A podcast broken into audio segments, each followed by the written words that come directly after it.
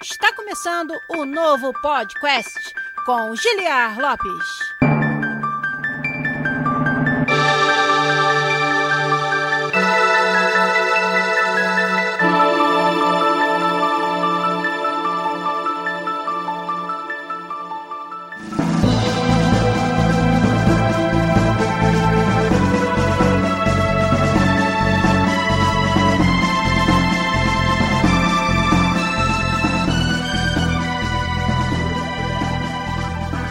Quest da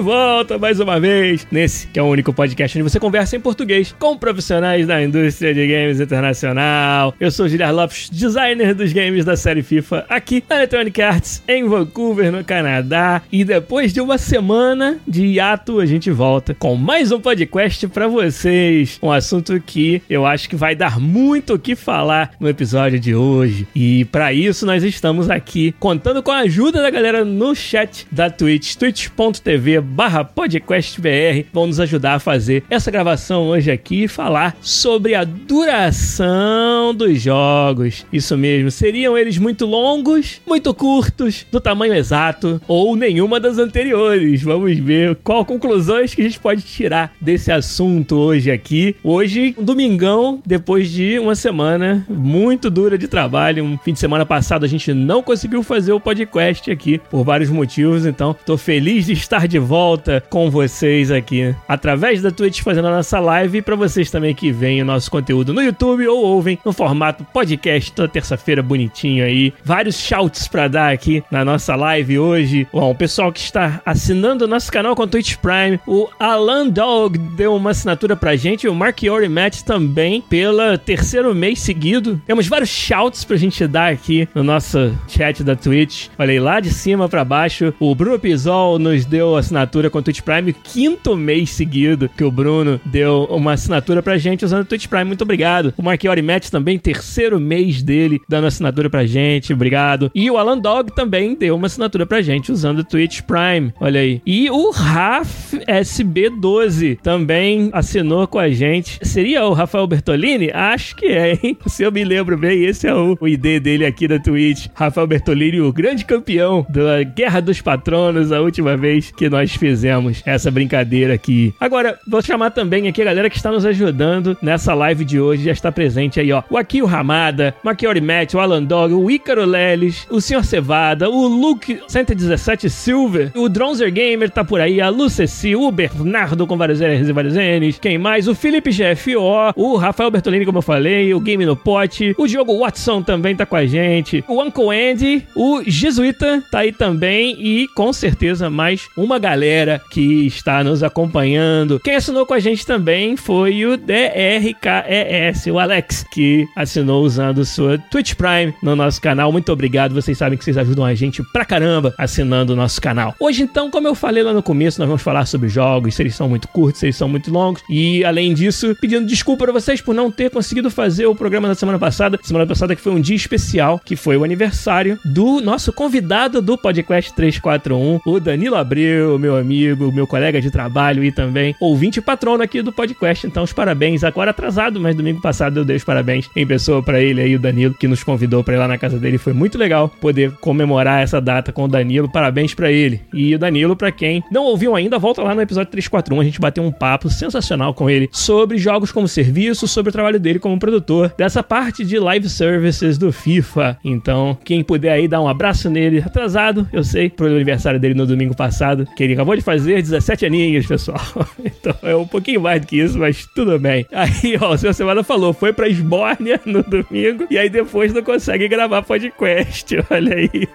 Pode crer. Aquele domingo foi sinistro mesmo. Teve hangout com os patronos e teve aniversário do Danilo e aí eu não consegui, tava destruído. Não tive como gravar e durante a semana também não deu. O Luke de 117 Silver falou que é a primeira vez que ele tá na live e ouve a gente pelo Spotify. Legal, bem-vindo e tomara que você goste né? Claro que você não fique muito chateado em saber que toda aquela forma fluida que eu converso no podcast é tudo coisa do editor. Na live é totalmente diferente. Eu gaguejo pra caramba, paro e volto, converso de novo toda hora. Mas tomara que você não fique muito chateado de descobrir isso aqui na live, não. Queria mostrar um negócio pra vocês aqui, a gente tem que começar propriamente. Ó, quem tá na live que tem essas vantagens, né? A minha esposa achou um presente pra mim na Dolarama, loja de um dólar que tem aqui, que eu achei fantástico. É uma tartaruga ninja, o Donatello, que é a minha tartaruga ninja preferida. Mas, como é brinquedo de loja de um dólar, eu achei que fosse assim, bem mais ou menos, né? E, cara, quando chegou o presente que ela me deu, o boneco ele é todo articulado, os pés articulam, o joelho, obviamente, é os braços. Ele consegue segurar a mesma arma com as duas mãos, se eu quiser, ou uma arma em cada mão. Ele vem cheio de armas diferentes, vem com o bastão dele aqui, vem com aquele outro bastão de correntes também. Nas costas dele tem uma naginata, que é aquele bastão com uma lâmina no ponta, e duas dessas estrelas meio estranhas aqui, redondas também. Quem tá na live consegue ver melhor do que quem tá só ouvindo o podcast. Mas presente super legal que a minha esposa me deu, sabendo que o Donatello é a minha tartaruga ninja preferida. Então, queria que vocês dissessem quem tá na live qual que é a tartaruga ninja preferida de vocês. Leonardo, Donatello, Michelangelo, Rafael. Vocês brincavam de tartaruga ninja quando era moleque? Eu brincava de tartaruga ninja, eu era sempre o Donatello, que o Donatello é o nerd, né? Donatello é o cara dos gadgets, é o cara que conserta tudo. E aí eu me identificava muito com ele na brincadeira da tartaruga ninja. O Jesuíta falou que sempre gostou do Leonardo, então esse aí tem pinta de chefe, né? Gosta de mandar. O Rafael Bertolini jogava no fliperama, aquelas máquinas com quatro controles, era muito foda. Co-op de quatro pessoas de Tartaruga Ninja era muito bom. O Anderson FS também era o Donatello, o Game do Pote era o Michelangelo, que era o Brincalhão, e o Alan Dog era o Rafael, o Sonhador, né? O Tartaruga muito interessante também, eu gosto muito da personalidade do Rafael. E o Lucas Devs do 19 falou que sempre gostou do Donatello porque a arma dele é a mais legal. Pois é, se perguntar para mim, o Rafael Bertolini obviamente era sempre o Rafael,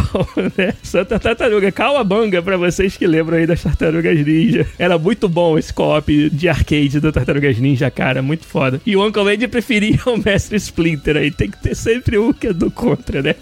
Mas é assim mesmo. O seu Cevada também gostava do rato lá, é o Mestre Splinter, pô. É isso aí. Então eu queria só mostrar para vocês o presentinho legal que a minha esposa deu, que vai ficar aqui na minha mesa de trabalho com muito prazer, com muito orgulho. Mas então, antes da gente ir pros nossos avisos e depois voltar com o assunto principal, eu sempre gosto de deixar uma pergunta para vocês que a gente lê respostas depois, quando voltar dos avisos, né? E a pergunta de hoje, como o assunto é a duração dos jogos, eu quero saber de vocês o seguinte: quais os jogos que vocês se lembram que vocês acharam curtos demais ou longos demais? Coloquem aí no chat da Twitch. A gente vai pros avisos e na volta eu vou ler as respostas de vocês para essa pergunta. Vamos lá.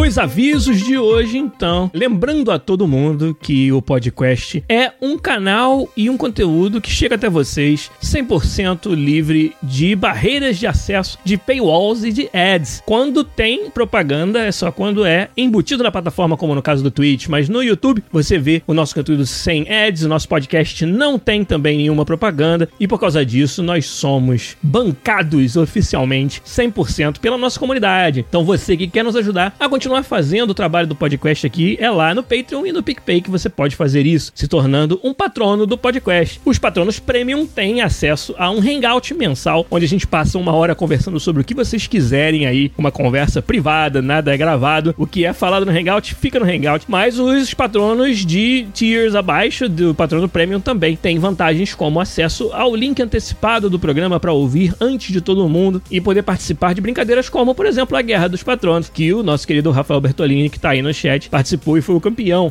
da primeira edição. E em breve nós vamos organizar mais uma Guerra dos Patronos para vocês. E então é lá no patreon.com/podcast ou no picpay.me/podcast que você ajuda a gente. E mesmo que você não possa ajudar com a contribuição financeira, ajudem a gente divulgando, por favor, o nosso canal. A gente quer continuar crescendo e atingir cada vez mais pessoas com o trabalho que a gente faz aqui no podcast, que é sempre difícil conseguir essa periodicidade semanal, mas é um sacrifício que a gente faz porque a gente gosta de fazer, gosta de produzir conteúdo e gosta também de interagir com a nossa comunidade, com os nossos queridos amigos, patronos e ouvintes do podcast. Então você que quer ajudar a gente a continuar vindo aqui toda semana fazer esse conteúdo gratuito e livre de barreiras para vocês, é lá no Patreon ou no PicPay que você ajuda a gente. A outra forma que você tem de ajudar, como eu tava falando lá no começo também, é dando pra gente assinaturas do Twitch com a sua conta Twitch Prime. Todo mês você tem que voltar e escolher o seu canal para mudar a assinatura do Twitch Prime, ele não renova automaticamente. Nós temos aí ouvintes e patronos que nos dão há cinco meses ou mais assinaturas do Twitch Prime aí, rigorosamente, religiosamente todo mês. Então a gente agradece demais a vocês que fazem isso e ajudam a gente a continuar trazendo aqui o conteúdo do podcast para vocês. Vamos então fazer o episódio 342 aqui. Jogos muito longos ou muito curtos? Ou alguma coisa nesse meio aí, será? Vamos ver as respostas de vocês para a pergunta que eu fiz antes dos avisos. Eu perguntei quais jogos vocês acham muito longos ou muito curtos, né? O Vitor Lopes falou Call of Juarez Gunslinger é um crime aquele jogo só ter duas horas. O Gato Roboto para o Anderson FS foi muito curto. O Resident Evil 3 Remake super curto para o Sr. Cevada. O Game no Pot acha as campanhas de COD muito curtas do Call of Duty. Deve estar falando do single player, obviamente. Muito boas, mas muito curtas. O Final Fantasy XV pro Jesuíta achou muito curto. Lembrou de terminar e ficar com gosto de quero mais. Tem jogo que realmente te deixa com esse sentimento. Às vezes você tá ainda aprendendo como otimizar ou melhorar suas técnicas de gameplay e o jogo já acaba, não é? Tem jogo também que a, história faz a gente sentir que ele foi muito curto, né? A gente queria saber o que mais acontece. Então, a maioria de vocês está falando só de jogos que são muito curtos. Vamos ver se tem algum de muito longo lá na frente, ó. O Anderson FS falou, longo não vou lembrar, mas talvez o jogo que eu estou jogando ultimamente no canal da Twitch do FS, o Crosscode. Tô doido pra jogar o Crosscode também, já comprei ele no Switch. Mas vale a pena o tempo, disse o Anderson FS. Ó, o Lucas falou que essa pergunta pode ser feita em paralelo a livros. Pode, realmente, né? Guerra dos Tronos, Senhor dos Anéis, mas tudo bem. A Lucecil falou, muito curto, o Avatar, do filme Avatar, dura umas três horas. Mas, pô, quem que jogou isso? Você jogou?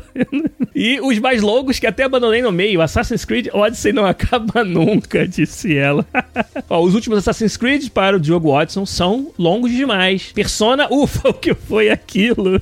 Você sente assim que você envelheceu jogando Persona. Se você pudesse tirar uma foto antes e depois da sua cara, quando terminando o Persona 5, vê que você ganhou umas rugas, aí você envelheceu nesse caminho. Campanha de COD, disse também o Diogo Watson, muito curto. Metal Gear 5 para ele também foi longo demais, ó. Eu também acho. Metal Gear 5, o jogo é fantástico, ele é sensacional, mas não precisava ser tão longo assim, sinceramente. Falou que o conteúdo do Metal Gear 5, na opinião do Diogo Watson, não justificava, olha aí. Eu achei que foi muito bom, mas foi muito longo mesmo. O Persona, para mim, que é o pior de todos, cara. Por que, que tem que ser tão longo aquela porra? Mas tudo bem. O fato de ser curto e dar um gosto de quero mais não é uma dádiva, disse o Lucas DBS19. Cara, é a dádiva quando um ano depois já tem o 2 pra você jogar. Senão, é foda. The Journey e Sonic Mania. O Dronzer Game queria mais fases. Star Wars Fallen Order pro Rafa Bertolini disse que fica bom quando acaba. É, pois é, tem jogo que é assim, cara. O Luciano Cevada falou: não existe jogo muito longo. Quanto mais longo, melhor. Muito bom, cara. Vamos desenvolver esse ponto. O Jesuíta falou: Persona 5 achou muito longo, porém me diverti tanto que não reclamo. Legal. É um jogo sensacional mesmo. Eu até comprei o Royal agora para jogar de novo, né? Pra você ver. Reclama que é longo e joga duas vezes, mas tudo bem. Se for contar zerar o jogo 100%, tem jogos que seriam quase infinitos, realmente. Principalmente pra gente como eu que não tem muita habilidade, o Drowser Gamer, pra fazer 100% de alguns jogos, leva para sempre mesmo, tá? Mas aí já não é o defeito do jogo, né? O seu Cevada reclamou aí, ó. Reclamou do Odyssey e já fiquei puto, né? Tudo bem. Zelda Breath of the Wild, muito curto para o Felipe GF. Olha aí. Tem bastante coisa pra fazer com aquele jogo, hein? Mas aquele é tão bom que ele podia durar para sempre e a gente ia ficar feliz. O Icaro Lelis falou que Super Mario Odyssey ele queria que fosse infinito, realmente, cara. Que jogo foda. A Lu Cecil falou que ela foi iludida pelo Avatar. Persona tá ganhando aí pro Luke 117 Silver. Odyssey e Skyrim. Eu moraria dentro do jogo, disse o Rafa Bertolini. Não acaba nunca, mas a história segura onda. Eu tô bolado que ninguém falou The Witcher 3 ainda, mas tudo bem. Que jogo foda, mas isso aqui longo pra cacete, né? E um outro também que eu lembro que eu achei longo demais e, sinceramente, não achei tão, assim, mind-blowing, assim, igual a maioria das pessoas, foi o Red Dead Redemption 2. Jogo bom, mas não me cativou aquele ambiente, aquele cenário pacato de ficar cavalgando pros lugares e tal. Achei ele longo demais, demorado demais para acontecer as coisas naquele jogo. Puta merda. Tem um capítulo, cara, não lembro agora se é o capítulo 3, o capítulo maior do jogo, assim, que tem, que eu, cara, larguei o jogo naquele capítulo, não consegui. E o Drowser Gamer aí, ó, não sei se foi para me provocar ou não, ele falou que Fallout 4 deveria ser infinito. jogo do ano. Olha aí. O que não deveria ser infinito, mas acabou sendo, foi o Bioshock, né? Mas tudo bem. Se você vai tá puto comigo que eu não gostei de Red Dead Redemption 2. o Lucas DVS19 falou que adorava ficar cavalgando pelos mapas e fazendo os eventos aleatórios. Conheço um monte de gente que gostou disso, mas não é o meu caso fazer o que faltou aqui. O Pita666 falou: faltou ter um Bugatti no Red Dead. É, faltou ter uma forma um pouquinho mais rápida de andar, mas tudo bem.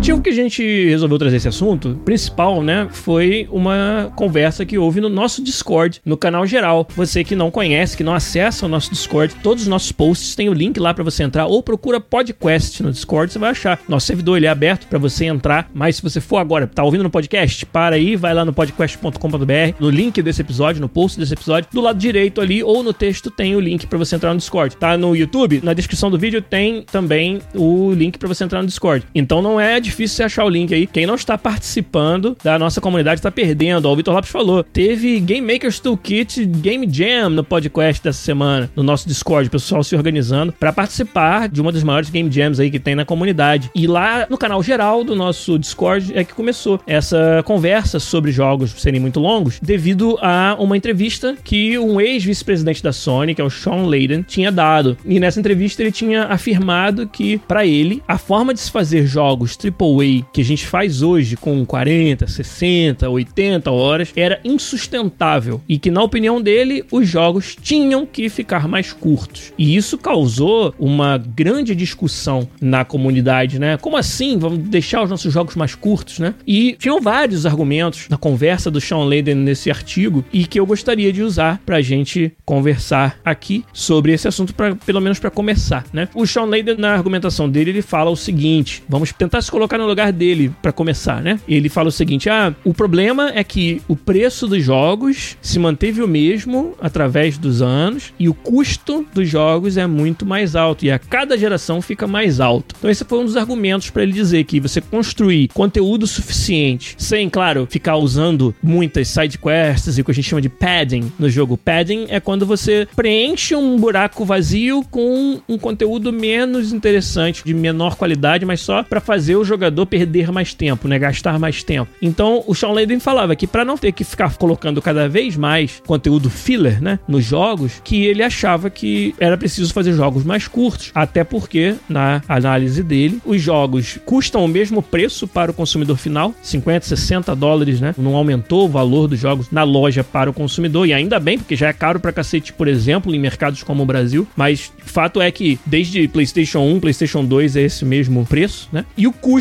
para fazer é muito maior, porque o nível de detalhe dos jogos é muito maior, quantidade de conteúdo, de assets de arte, o quanto você gasta na implementação das suas features e dos seus sistemas, que são muito mais elaborados hoje, realmente é um custo que é, nem se compara. É ordem de grandeza maior, talvez duas ordens de grandeza maior, em alguns casos, do que custava fazer um jogo no PlayStation 1, no PlayStation 2, né? E, e esse era o argumento principal que o Sean Layden utilizou. Já que o preço não aumenta e o custo aumenta muito, precisamos fazer duração mais curta dos jogos. Então, numa primeira análise, parece que existe um, algum argumento aí. A gente pensa, né? Porém, quem conhece a indústria de games, e vocês mesmos já estão colocando alguns argumentos interessantes aí, quem conhece a indústria de games sabe que essa é uma forma simplista de analisar o problema, não é? Então, o Diogo Watson até me lembrou que teve um pequeno salto para a geração PlayStation 4 e Xbox One de 50 para 60 dólares. Então, aumentou aí 10 dólares. Então, nem essa parte de que o preço está totalmente congelado desde o PlayStation 1 vale. Mas claro que em ordem de magnitude, o preço ele aumentou uma vez e, vamos dizer, 20%, enquanto que o custo dos jogos aumentou várias vezes nesse tempo e muitos por cento, 200%, sei lá, até mais, comparado com os jogos de antigamente. Então, vamos tentar analisar um pouquinho melhor isso que ele acabou de dizer. O meu contraponto do que ele falou seria o seguinte, o primeiro deles, né? É que se por um lado o preço para um consumidor continua o mesmo, por outro lado, a quantidade de consumidores de jogos através dos anos aumentou absurdamente. Os jogos, quando nós éramos crianças, acho que a maioria de vocês aí também, eram algo que nem todo mundo estava ligado o que, que eram games, nem todo mundo era um consumidor em potencial. Para nós, por exemplo, quando éramos criança, videogame era coisa de criança. E hoje você olha aí que videogame é coisa de todo mundo, praticamente, né? Todas as pessoas são consumidores em potencial e com isso o mercado alvo da indústria de games cresceu absurdamente, também em ordens de grandeza. Então, quando a gente fala que o preço ter se mantido estável é um argumento derradeiro para você falar que os jogos precisam ser mais curtos, eu acho que você está deixando de considerar o crescimento do mercado em si. Então, a gente vende pelo mesmo preço, mas vende para muito mais gente. Então, tem muito mais receita entrando. Outro argumento, contra-argumento que eu daria contraria para o que ele falou, é algo que vocês estão falando bastante aí no chat também, que é a venda do jogo na loja, digital ou física, não importa, já há muito tempo deixou de ser a única fonte de receita dos jogos. E isso, vamos falar assim, pro bem ou pro mal, se tornou uma característica da nossa indústria, que é o que? Você complementar aquela compra com edições de colecionador dos jogos, edições deluxe, né? Hoje tem muito edições deluxe digitais, porque você mandar algo para casa da pessoa já é um custo grande,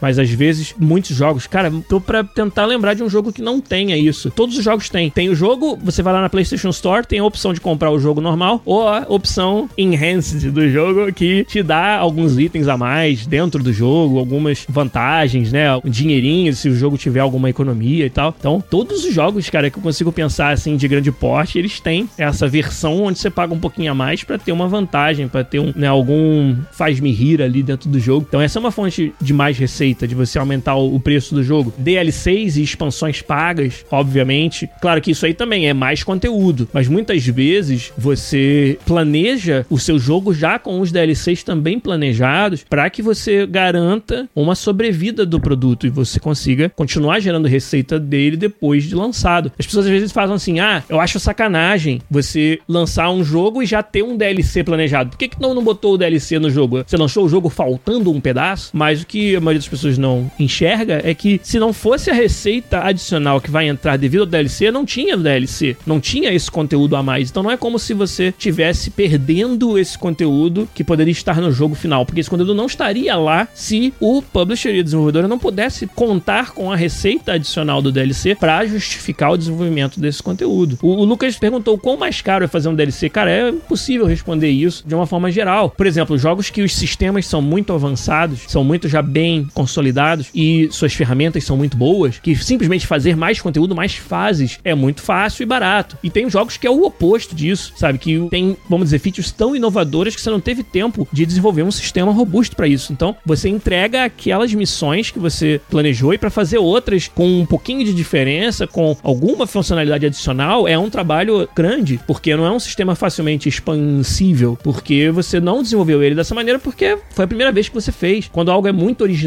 por exemplo, é sempre um, um desafio você fazer mais conteúdo para ele. Dependendo da forma que você formata o seu desenvolvimento, né, a parte de design de produção do jogo, você torna mais fácil, mais barato ou mais difícil, mais caro fazer DLCs, né? O Game no Pot lembrou, cara, o The Witcher 3, o pessoal da CD Projekt, absurdo assim como eles conseguiram fazer conteúdo muito foda nos DLCs que, cara, o Witcher inclusive, o DLC Blood and Wine, ele é candidato a jogo do ano, de tão longo e foda e, sabe, com valor agregado que ele tinha, mesmo para quem já tinha terminado The Witcher 3. Então, a CD Projekt realmente está de parabéns pela forma como ela consegue fazer isso. Então, eu imagino que eles tenham sido muito espertos durante o desenvolvimento do The Witcher 3, que os permitiu fazer uma expansão do jogo com tanta qualidade em formato de DLC, ao ponto de ser considerado, cara, uma das melhores coisas que a gente jogou naquela época, né? É muito diferente, né? O Pita 666 tá lembrando aí, cara, diferente de tudo que já tinha no jogo, realmente. Então, então como eu tava dizendo, você já passou muito da fase da venda do jogo ser a única fonte de renda. A gente nem falou, por exemplo, também de microtransações, né? Jogos que têm sistemas dentro deles, como o FIFA, por exemplo, e vários outros, que você vai continuar gastando ali, vai continuar comprando conteúdo dentro do jogo, né? Então, de novo, pro bem ou pro mal, mas isso são formas que os desenvolvedores e publishers encontraram, e você pode gostar de algumas, não gostar de outras, isso é normal, mas foram formas que os desenvolvedores encontraram de ter uma fonte de receita adicional que compense bastante esse problema que o Sean Layden estava falando no artigo dele. Então eu acho que falar que a justificativa de você querer que os jogos sejam mais curtos seja só essa, de que o preço na loja não aumentou na mesma proporção que o custo do desenvolvimento, é, eu acho que é, sei lá, é você simplificar demais ao ponto de não estar tá falando sobre a realidade da indústria atualmente, né? Agora, isso não quer dizer que ele não tenha um ponto sobre a indústria precisar fazer algo com relação à disparidade entre custo e receita. E ela vem fazendo. Então nós vamos falar sobre isso aqui. E talvez para algumas pessoas ele também tenha um ponto no sentido que ah, eu acho o jogo muito longo não porque eu acho que vai ser muito caro de fazer, mas porque o consumidor não tem mais tempo de jogar. E isso é um outro argumento que eu vejo bastante frequente. No nosso canal geral lá do Discord também teve alguns ouvintes que falaram isso. Pô, eu queria que os jogos fossem mais curtos porque eu tenho hoje menos tempo de jogar do que eu tinha antes. E outros que contra-argumentaram isso, dizendo: não, cara, não tem que ser baseado em quanto tempo você tem. E sim, tem que dar um valor suficiente dentro do jogo para as pessoas que estão comprando, né? Que estão jogando. Então, o Lucas DVS19 falou um negócio ali que eu já ia chegar nesse ponto, então, muito boa sua âncora aí, né? Sua puxada, Lucas. Que é o seguinte: é uma pergunta que eu quero fazer para vocês. O Lucas já respondeu ali. Pensam no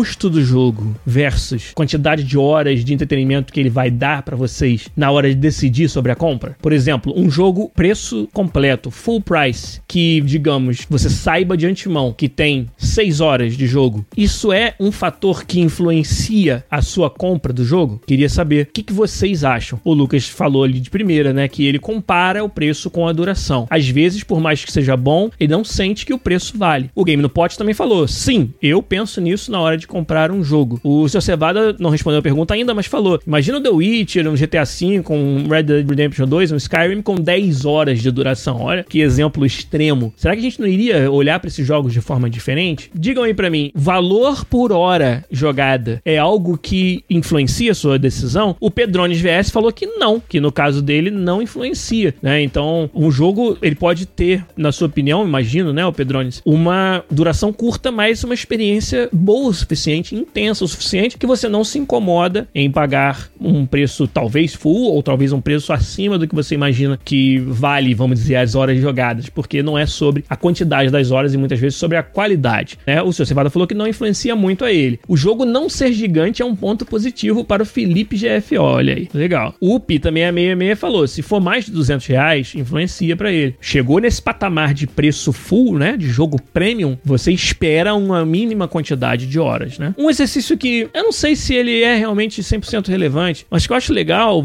a gente fazer é comparar não só um jogo com outro jogo, tipo assim, vou pagar 200 reais por um jogo da qualidade do The Witcher, que tem 150 horas. Foda, né? Uma proposta de valor fantástica. Pô, aí um outro jogo, que talvez também tenha qualidade muito boa, mas só tenha 8 horas, vou pagar os mesmos 200 reais, eu poderia pensar assim, porra, com 200 reais eu me divirto tão mais com o The Witcher 3, mais em termos de duração, do que com o outro, mas você tem que considerar assim também. Tá, beleza, e se você já jogou o The Witcher 3, né? Você não vai comprar de novo e jogar de novo e ter as mesmas horas jogadas. Então, acho que esse é um exercício interessante de fazer, é não só comparar o jogo com o jogo, mas comparar também o jogo com as outras formas de entretenimento que você poderia estar usando esse mesmo dinheiro para fazer. Então, uma comparação que sempre vem à tona é o cinema. Né? Um filme, ele tem no máximo estourando três horas de entretenimento para você. Digamos que na média duas, né? Duas, duas e pouquinho, em média. E se a gente pegar o preço, eu não sei como é que tá o preço da entrada do cinema aí no Brasil no momento, mas aqui uma entrada de cinema para uma pessoa, eu acho que quatro dessas pagam um jogo. Ou seja, quatro filmes no cinema, uma pessoa pagam um jogo e muitas vezes um jogo você pode jogar mais de uma pessoa, né? Então, se você pensa, 8 horas de cinema são o preço full de um game. Então, o cinema não parece ser uma forma de entretenimento cuja relação valor pago e hora de entretenimento seja uma relação muito positiva. Parece que é caro cada hora de entretenimento no cinema, né? Então, será que vale a pena a gente fazer essa comparação com os games? Talvez valha. É claro que tem tantas outras variáveis, né? Para muitos de nós, jogar um game é muito mais gostoso do que ver um filme. Para muitos de nós, jogar um game é uma atividade que você faz num determinado estado de espírito e com muito mais frequência, né? Ah, jogo game todo dia, mas não vou no cinema todo dia. E aí no cinema se torna mais uma ocasião, né? Mais um evento, né? Ah, beleza, vou lá com a minha namorada, com a minha esposa no cinema. E o game não, é algo que eu tô fazendo toda hora, então ele precisa ser mais longo mesmo. Então, eu acho que tudo isso são argumentos pró e contra essa conversa. Mas eu queria realmente saber de vocês. O que, que cada um pensa com relação a relação valor-hora jogada? Ó, o pessoal falou do multiplayer. Muitas vezes, Call of Duty é o melhor exemplo. Você vai pagar um preço premium por um jogo que vai te entreter 500 horas devido ao fato dele ser multiplayer. Isso não significa que o desenvolvedor teve que desenvolver 500 horas de conteúdo único. Que essa é outra coisa que tem que ser levada em consideração. Dependendo do tipo do jogo, a gente não tá falando de um custo que escala com a quantidade de conteúdo, né? Os jogos multiplayer. Eu ia até falar isso, né? O próximo ponto seria mais ou menos esse. Por que que esse é um problema que me parece que afeta muito mais os jogos AAA single player do que outros tipos de jogos? Jogos que não são só single player e jogos que não são AAA parece que sofrem menos com esse problema. E tem várias características que justificam essa afirmação, né? Primeiro que o jogo, quando ele, como eu falei, é single player, muitas vezes a quantidade de horas jogada ela tem que escalar diretamente com a quantidade de conteúdo. Senão você está enfiando muito padding no jogo. E o jogo multiplayer não. Aquelas mesmas fases fases, mesmas mecânicas, mesma funcionalidade, mesmo conteúdo, vai te manter entretido por horas, porque os usuários geram o entretenimento. O entretenimento ele é gerado pelo desenvolvedor propriamente dito, claro, é uma plataforma para você fazer isso, mas quem realmente te engaja no entretenimento no jogo multiplayer são os outros jogadores, né? É engraçado, eu pelo menos me sinto assim, um estado mental muito diferente quando vou jogar um jogo multiplayer de um jogo single player. O jogo single player se parece muito mais com ir ao cinema, assistir no Netflix, ler um livro, uma experiência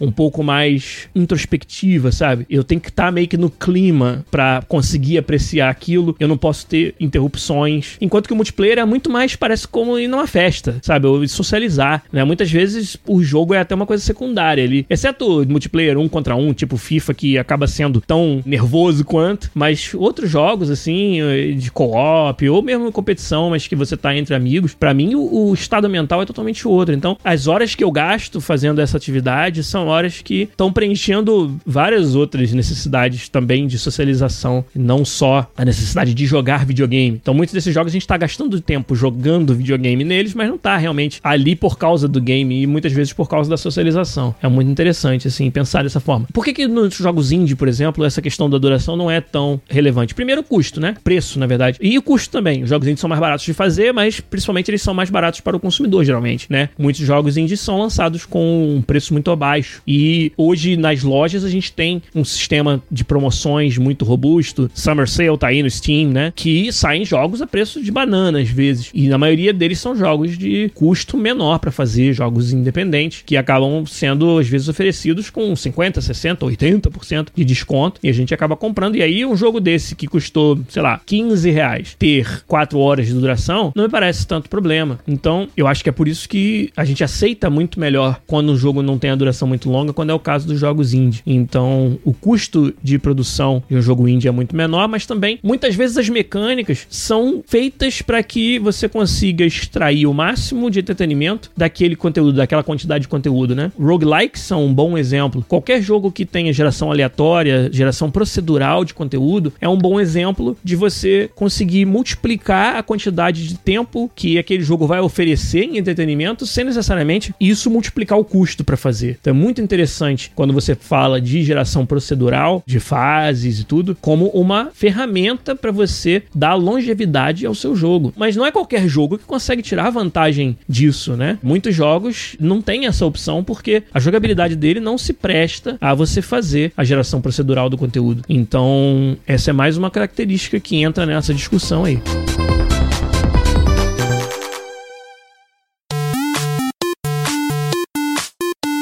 Socievada lá em cima fez um argumento bem interessante, que jogos com muitas mecânicas, você tem diferentes formas de fazer o combate, muitas skills, armas, magias, sistema de crafting e caralho 4, você precisa de uma curva longa de aprendizado. Muitas vezes você tá 10 horas dentro do jogo e tá descobrindo mecânicas que você não estava usando ainda, né? Então esses jogos se beneficiam de ter uma duração mais longa e às vezes necessitam. Senão fica aquela sensação igual vocês falaram, de que quando acabou foi que eu tava aprendendo a usar tudo em combinação combinação, sabe? Então é bem interessante esse problema. O Diogo Watson falou: 150 horas de jogo, minha mulher pede um divórcio. é foda, né, cara? A gente vai virando gente grande, vai tendo cada vez menos tempo.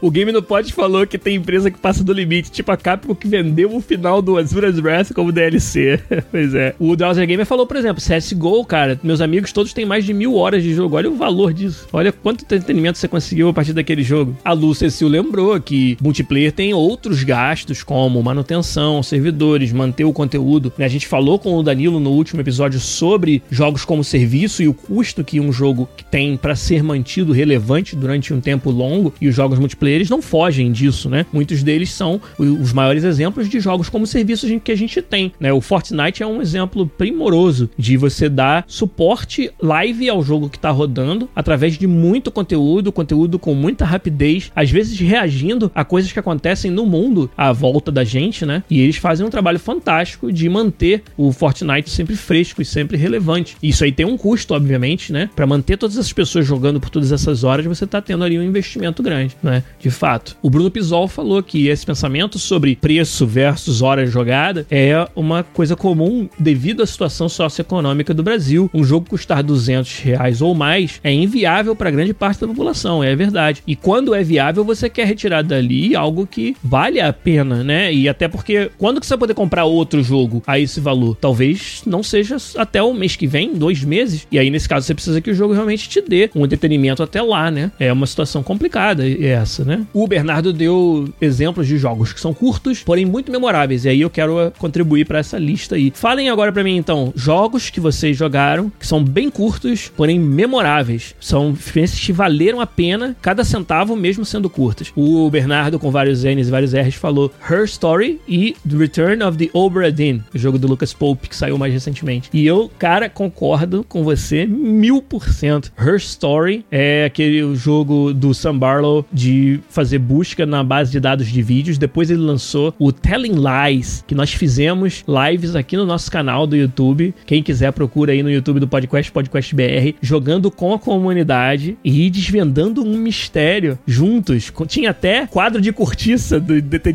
fazendo as ligações entre os personagens e as histórias. A gente fez a investigação do Telling Lies juntos aqui no canal do podcast. Então, o Her Story, o Telling Lies e o Obradin, que o Bernardo falou, fantásticos jogos que têm duração curta. Um outro que eu queria falar também, que eu lembrei, foi o Tacoma. No Hangout da semana passada, a gente falou disso com os patronos. O Tacoma é um jogo que é considerado um walking simulator, né? Mas eu não gosto desse nome. É um jogo onde você não tem muitos verbos. É uma investigação. Você tá ali para descobrir o que aconteceu na história. E no Tacoma você tá numa estação espacial onde as pessoas morreram, teve uma tragédia, né? Você pelo menos acha que elas morreram no começo, não quero dar spoiler. O que você tem para poder investigar são gravações holográficas em 3D do que aconteceu com aquelas pessoas. Então você dá play, rewind, fast forward nos vídeos, mas não são vídeos, são os bonecos em 3D, né? Projeções holográficas desses personagens na nave.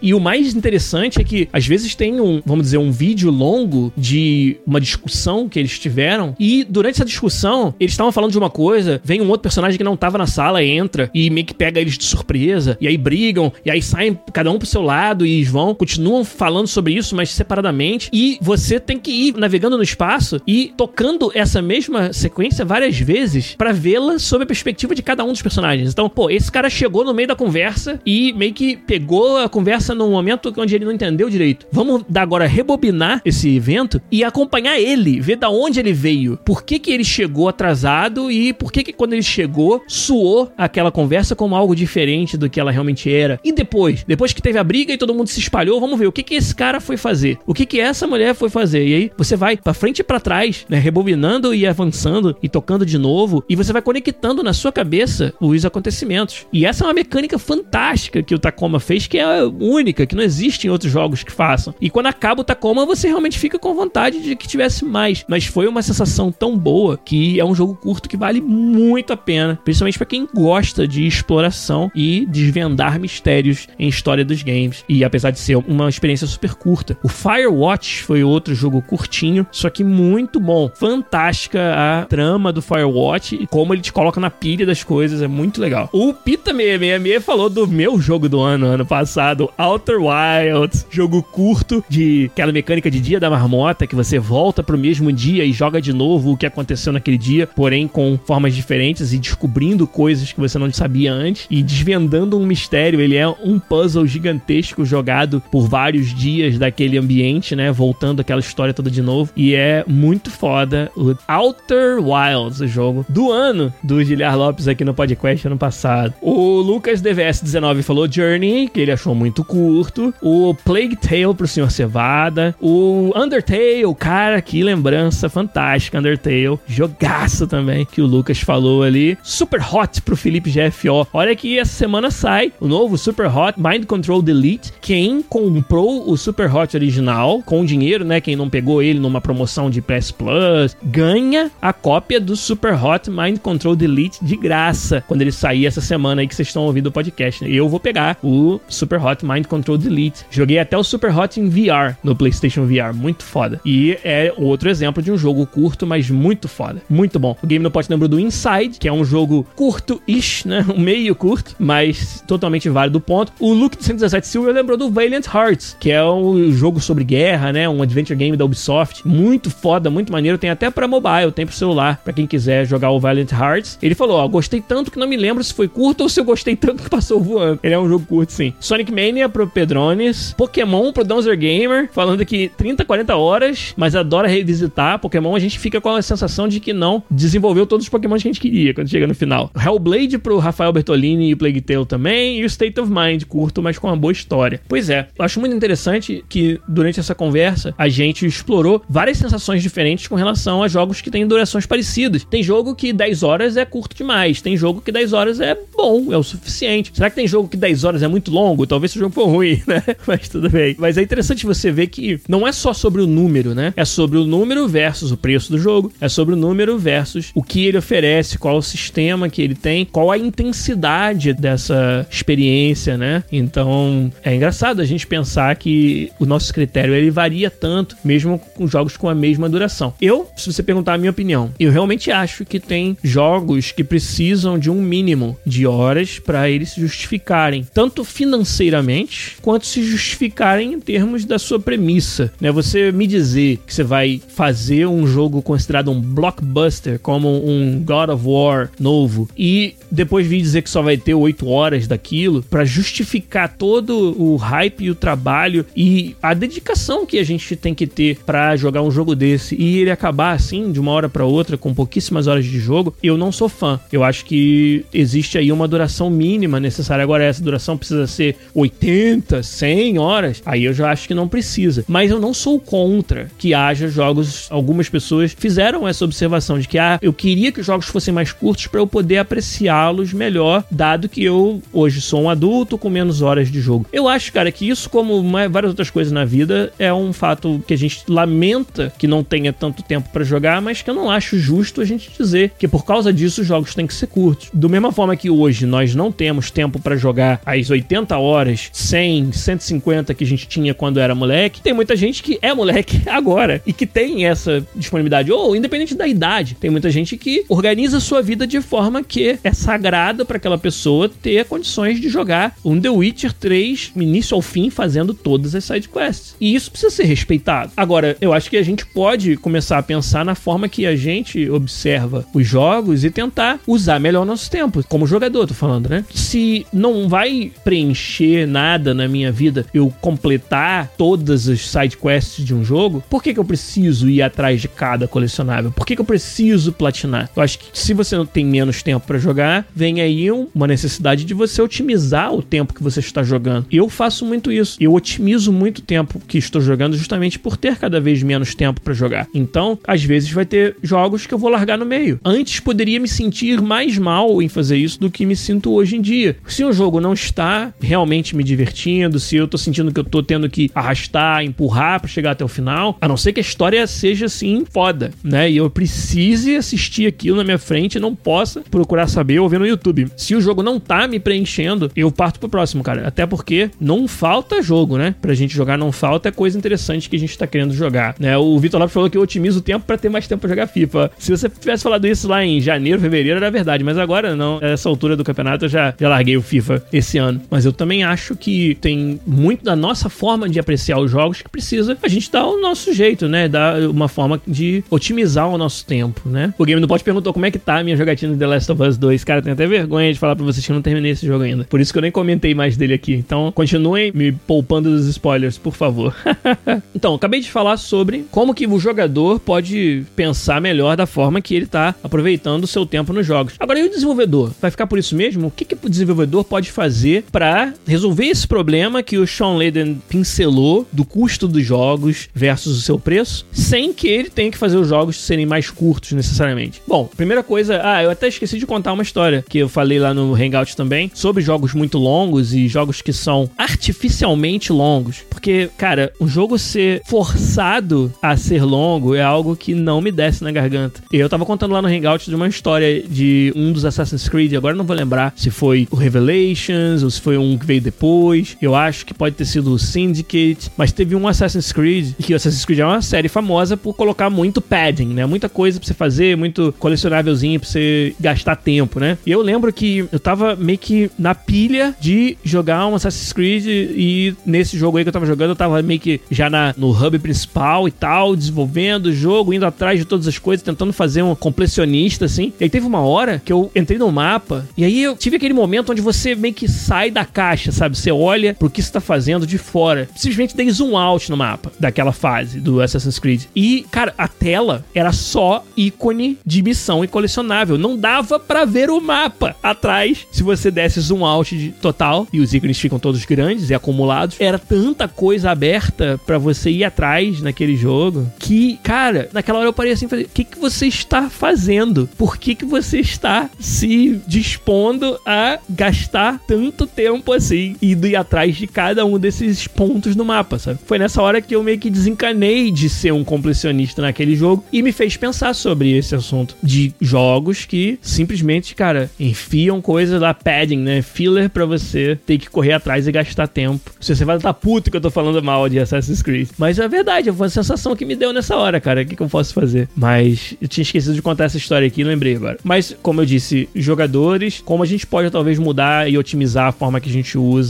o nosso tempo, né, de jogo. Mas e os desenvolvedores, né? Eu acho que a gente falou de muitas formas que os publishers fazem para resolver o problema do custo, né? DLCs, microtransações, edições de colecionador. Você pode gostar ou não dessas formas, mas são formas de você ter mais receita, de forma a arcar com os custos do desenvolvimento do projeto. Agora, o desenvolvedor, cara, ele pode também otimizar muito desses projetos, né? O desenvolvedor, ele pode, do mesmo tempo que a nossa indústria ela anda para frente em vários aspectos, ela tem que também se desenvolver no aspecto técnico e de expansão desse conteúdo. Nós temos que desenvolver ferramentas que tornem cada vez mais fácil e menos oneroso colocar mais conteúdo no jogo, se apoiando em técnicas procedurais aonde for possível, porque como eu falei lá no começo, o conteúdo procedural, ele ajuda você a multiplicar a quantidade de horas que o jogador pode jogar com aquele mesmo conteúdo, com aquela mesma tile set que você construiu. Eu acho muito legal que exista esse desafio de produzir jogos AAA com conteúdo extenso